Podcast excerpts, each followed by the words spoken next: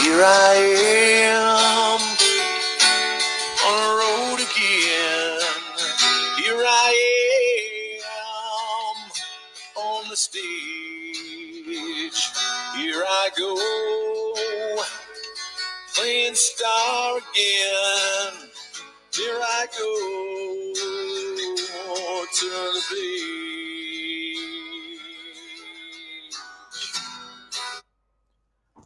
Amores en medicina y el riesgo menor.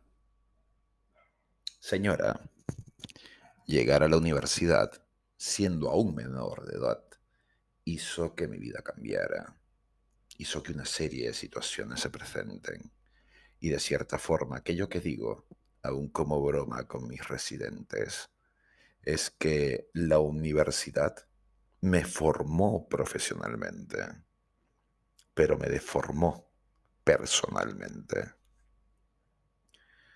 Pasión de anfiteatro.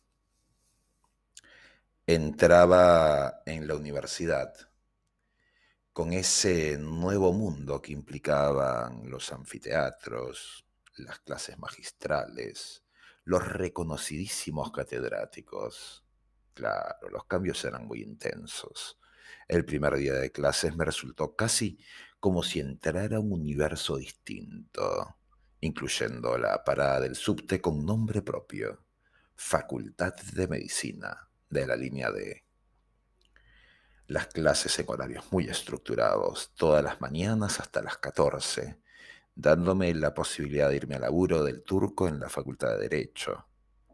En el discurrir de las clases conocía a Soledad, algo morocha, de cabellos castaños rojizos, de ojos color caramelo. No era muy alta, pero usaba un corpiño talle 40B. Era, según las bromas que le solía hacer, un generoso banquete de recién nacidos. Soledad tenía como novio a Gustavo, que era copropietario de un market inmenso en Boedo. Pero claro, en el afán de las clases, los trabajos, los exámenes, no había mucho tiempo para estar con él. En cambio conmigo sí. Y de pronto, con Arturo y la China, nos volvíamos los cuatro mosqueteros que nos juntábamos para estudiar, para comer y hasta para las fiestas.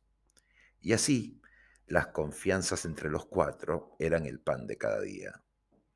Pero llegaríamos a un punto con soledad que las cosas se volvían tensiones sexuales. Ella tenía un par de años más que yo, que claro, no se notaban para nada. Y yo era el nene que quería impresionar a la chica mayor. Entre esas idas y venidas hubo una fiesta para los de la Universidad de Palermo. Y claro, siempre hay las conexiones, los amigos en común. Y fue así terminábamos un sábado a minutos de la medianoche en una casa casi llegando a San Isidro. La fiesta nos serviría para tontear mucho, para que el vino sea la moneda común, para que Arturo hiciera sus chistes de gaucho y para que de pronto Soledad y yo nos besáramos. Me dijera que se sentía confundida, pero que se sentía bien conmigo. Y así, esa noche noventera, terminábamos en mi piso. Al día siguiente, ese domingo, Soledad se despedía de Gustavo, que se quedaría con sus nabos y zanahorias bastante bien atravesados. Era una relación intensa, dos jóvenes amantes, dos almas que compaginaban las noches de sexo acaramelado con los días de estudios y batas blancas, el pasearnos por los laboratorios como estudiantes de primer año, el que más de un catedrático mientras daba algún tema nos diría con sarcasmo, ¿la parejita va a hacer el trabajo juntos o se soltarán en algún momento?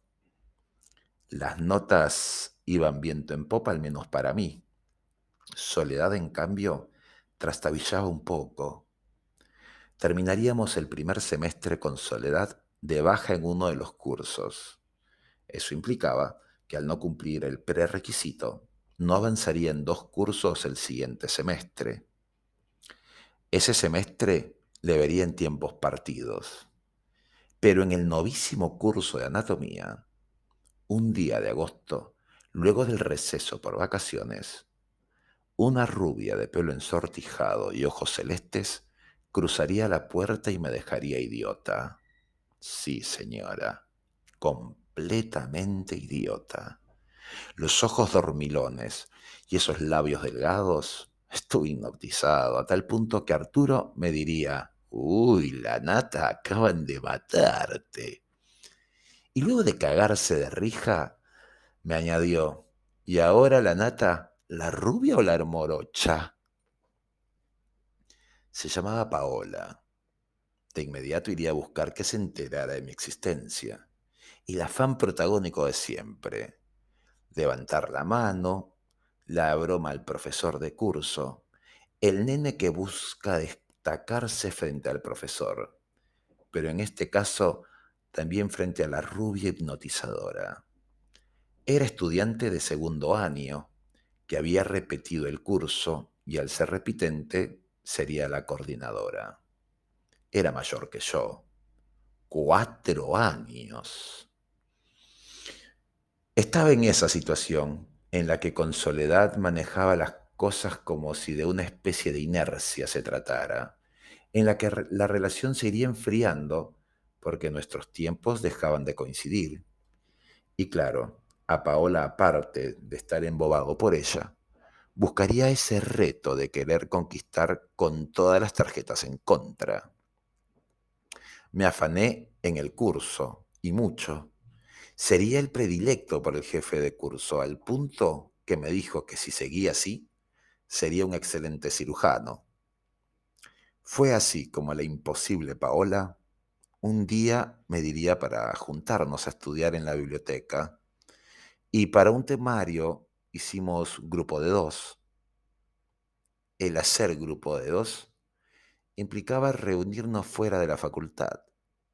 Le invité a vernos en mi piso, pero me dijo que le parecía poco apropiado, que sería mejor en su casa, en Recoleta.